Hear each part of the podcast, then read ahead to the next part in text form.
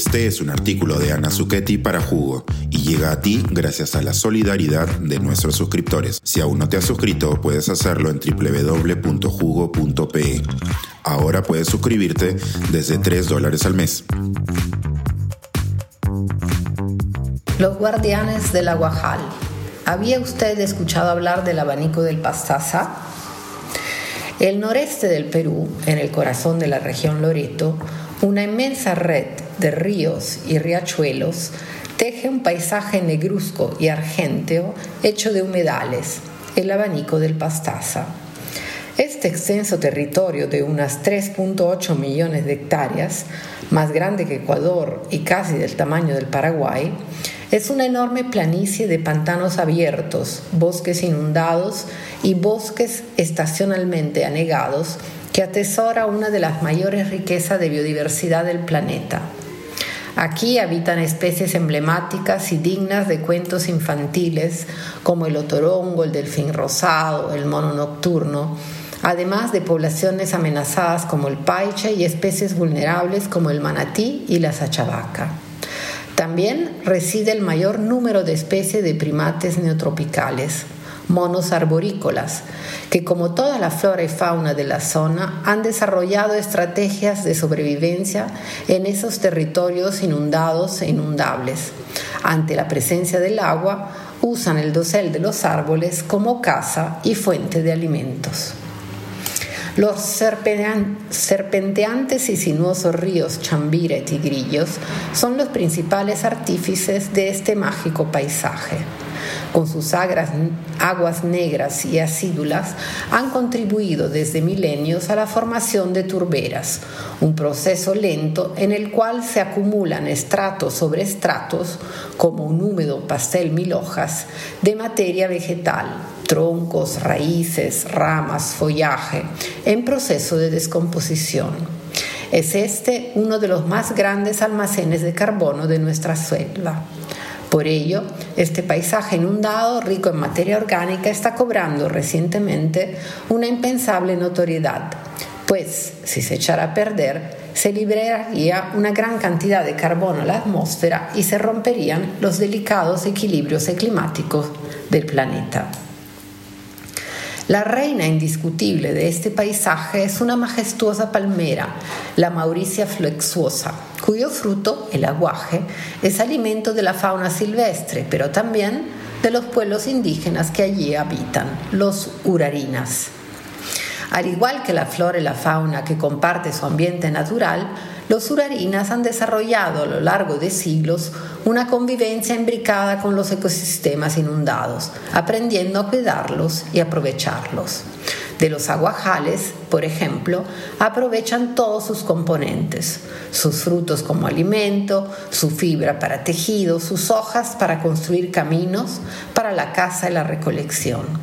Así, estas poblaciones atesoran una sabiduría ancestral nacida de la convivencia con los humedales y sus palmeras. Las mujeres urarinas, por ejemplo, son las únicas indígenas amazónicas que utilizan un telar de cintura para tejer vestimentas con las fibras del aguaje, una probable herencia de poblaciones indígenas cercanas, los jíbaros y los candoas, quienes a su vez la adoptaron del intercambio con los antiguos pueblos mochica y chimú. Las enseñanzas de la fabricación de las fibras, el uso del telar y la elaboración de tintes es un rito de pasaje en la cultura urarina que marca la transición de las niñas de la pubertad a la edad adulta. En la cosmovisión de los urarina, los aguajales y turberas se encuentran resguardados por la presencia de espíritus que los humanos temen y respetan. A pesar de ello, existen fuertes amenazas a las poblaciones y sus ecosistemas por parte de proyectos de infraestructuras, carreteras y redes eléctricas y de la industria petrolera, que ya ha impactado no solo con sus derrames de crudo, sino también con su perturbación económica y social, como por ejemplo la monetización de los intercambios. Esta información, profusamente sustentada con datos científicos, se puede encontrar en la investigación que con el nuevo año el Instituto de Investigaciones de la Amazonía Peruana, YAP, regala a los peruanos. donde habitan los nevas, naturaleza, cultura e impactos ambientales en los territorios del pueblo urarina, es el resumen de más de una década de investigaciones de un equipo multidisciplinario de geógrafos, ecólogos, antropólogos, entre otros profesionales, liderado por el YAP y en colaboración con las comunidades indígenas, la Federación de Pueblos Indígenas Urarinas del Río Chambira, FEPIURCHA, la Federación de Indígenas Urarinas del Río Chambura, FEIURCHA, y la Escuela de Geografía de la Universidad de St. Andrews, en Escocia. El documento presenta una reseña de un mundo mágico que todos los peruanos debemos conocer y comprender. Una reseña sobre un territorio frágil expuesto a enormes amenazas, que también plantea preguntas cruciales sobre cómo protegerlo y conservarlo. ¿Es suficiente reconocimiento oficial del tejido orarina como patrimonio cultural de la nación para proteger a esa cultura amenazada? ¿A qué riesgos nos enfrentamos al integrar al mercado y por ende al monetizar este legado cultural? ¿Son los bionegocios compatibles con la visión y cultura de las poblaciones indígenas? ¿Cómo proteger y dar valor económico al bosque sin despojarlo de sus valores culturales? Donde habitan los nevas es un valioso regalo del YAP y sus socios, que se expresa en las palabras de su director de investigaciones, Manuel Martín Brañas. Regalaría esta investigación a los peruanos porque introduce la esperanza de que no todo está perdido y de que todavía hay pueblos en la Amazonía que siguen manteniendo ese diálogo con los bosques que los rodean.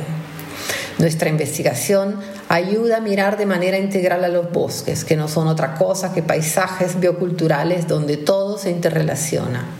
En tiempos de cambio climático es importante saber que no todo se ha perdido y que todavía podemos trabajar para impedir que este vínculo especial con los ecosistemas desaparezca.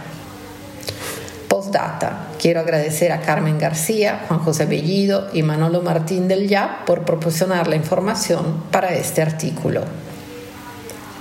Nota al pie.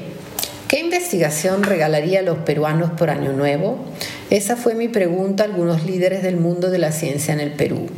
Hoy, emulando la entrega de dones de los Reyes Magos, propongo hacer una reseña de una serie de investigaciones científicas hechas por peruanos en el año 2023, que merecen ser conocidas más allá de los círculos académicos. Suscríbete a Jugo y espía en vivo cómo se tramó este artículo. Nuestros suscriptores pueden entrar por Zoom a nuestras nutritivas y divertidas reuniones editoriales. Suscríbete en www.jugo.pe.